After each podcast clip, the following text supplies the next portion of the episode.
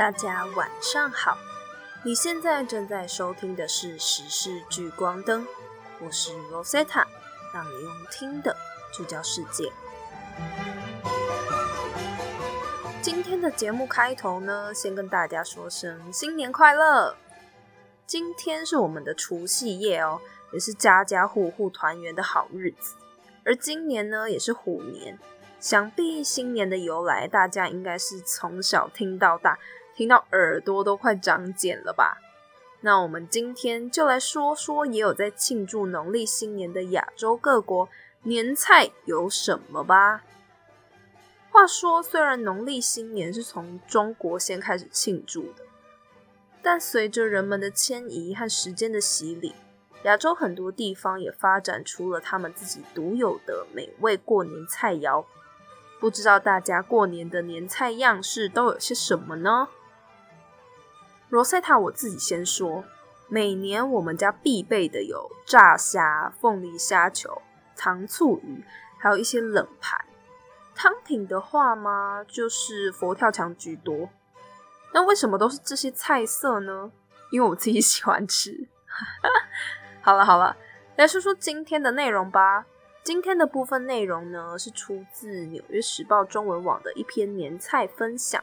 里面有附上食谱的介绍，可以让各位家里的大厨们大展身手哦。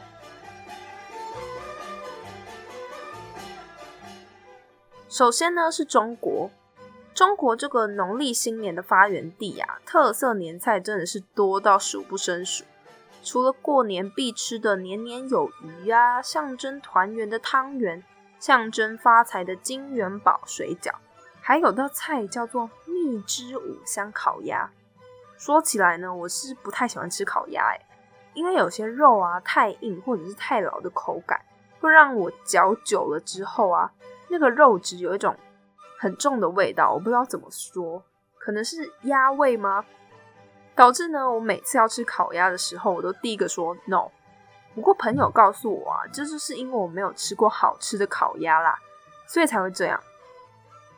其实呢，烤鸭在中国的历史非常悠久，起源于中国南北朝时期。当时《时珍录》中就已经记载过炙鸭，炙烧的炙。它以色泽红艳、肉质细嫩、味道醇厚、肥而不腻的特色，被誉为是天下美味而远近驰名。这道餐厅里的硬菜呢，在家中也是可以自己烹制的哦。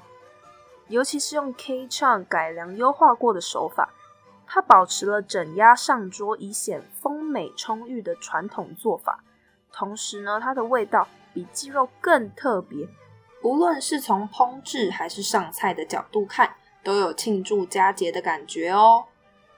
再来是闽南的娘惹炒面。长长的面条意味着长寿，而娘惹又是什么呢？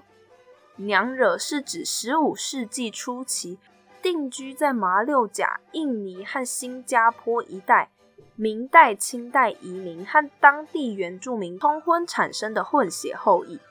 男性呢会叫巴巴巴厘岛的巴，女性呢则称为娘惹。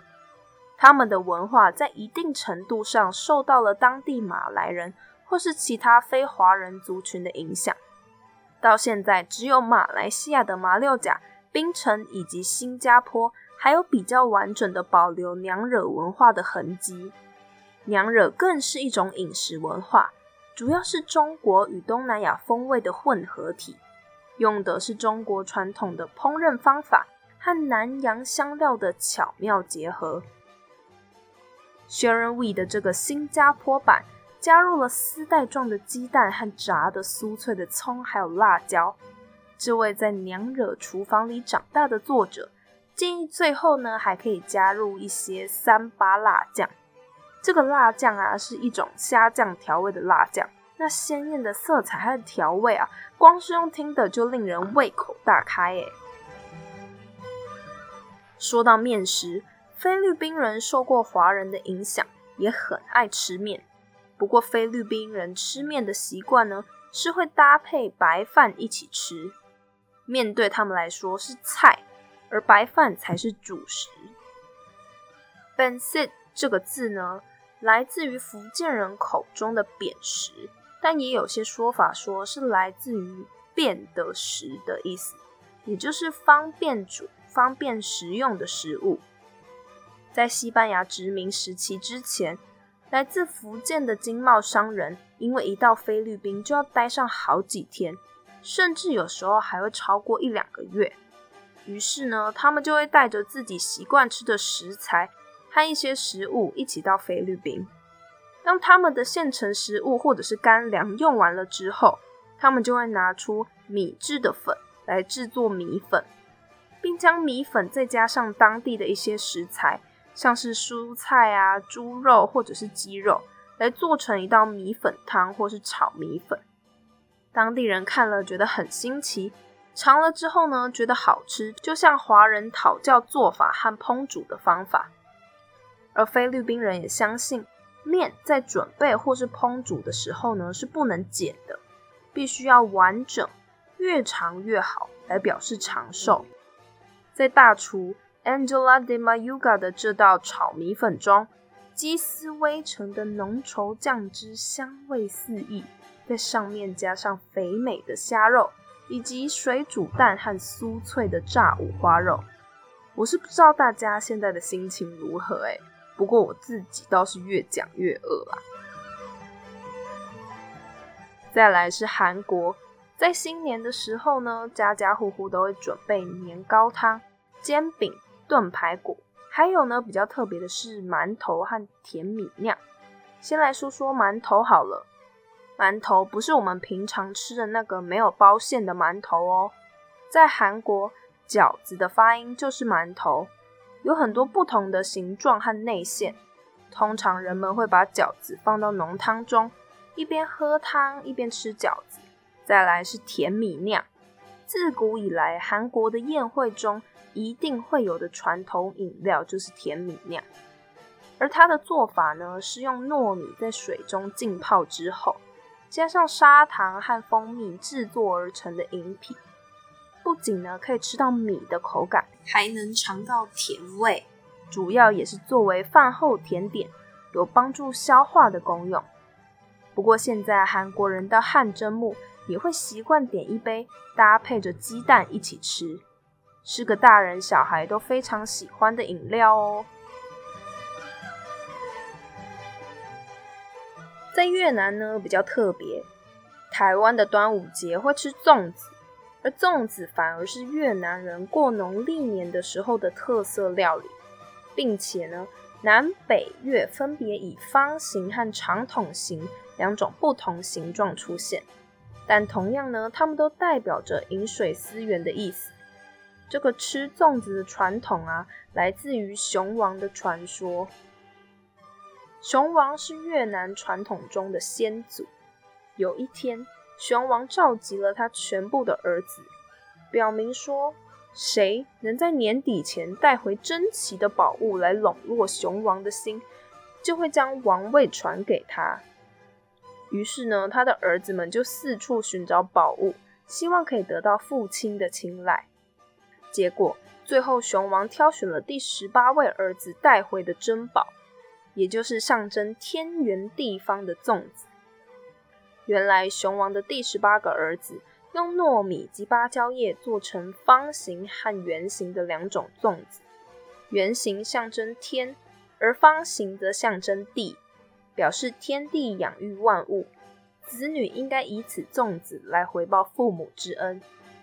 熊王知道这个寓意后非常高兴，于是就将王位传给这个有智慧的第十八位王子。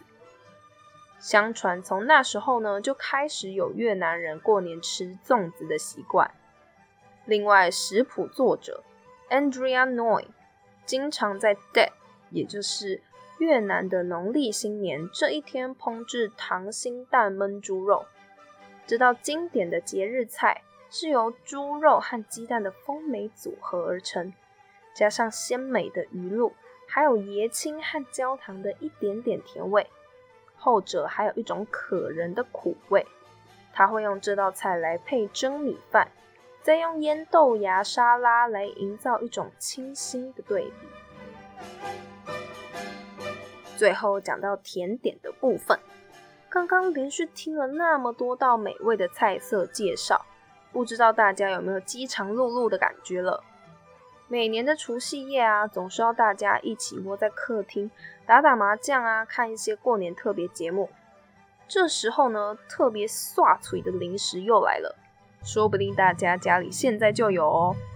我自己小时候也特别喜欢，有一种红色、白色、甜甜的包花生，一颗颗大约是拇指大的零食——生人糖。生人糖呢，是春节拜天公时常常会用到的零食，又名天公豆，是将炒熟的花生淋上一层红色或者是白色的糖霜，有点像是亚洲版的爆米花啦。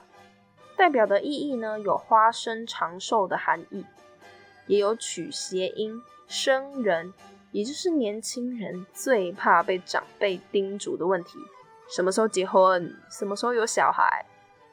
生人糖呢，也有希望人丁兴旺的意思。第二个呢，也是 Rosetta 小时候很喜欢吃的，酥酥的麦芽糖，包上花生馅，我经常被甜到牙齿痛的这个零食呢，名称就叫娃娃酥。银白色块状的糖霜，通常会用金黄色跟红色的包装，放在糖果盒里，超级喜气，是不少网友们的童年回忆。又因为它的包装纸呢，常常会印有娃娃的图案，所以又称为娃娃酥。精致的花生内馅配上酥脆的麦芽糖衣，哇，光是想到就牙齿超痛。果然，很多人说每逢佳节胖三斤。我看品尝完刚刚上述的那些美食和家里大大小小来自长辈的关爱之后，我可能会胖个十斤左右吧。今天是除夕，所以呢没有要深思的问题。不过大家最喜欢刚刚提到的哪些菜色呢？听完有没有食指大动、食欲大开的感觉啊？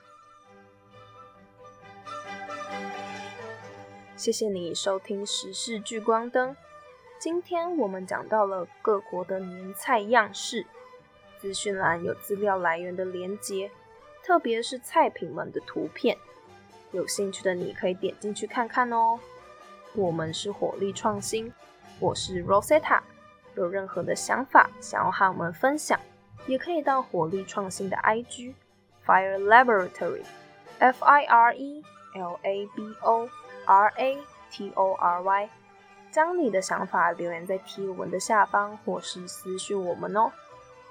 如果你是 Apple Podcast 的用户，也可以给我们留下五星好评或是留言建议，让我们的节目内容能够更进步哦。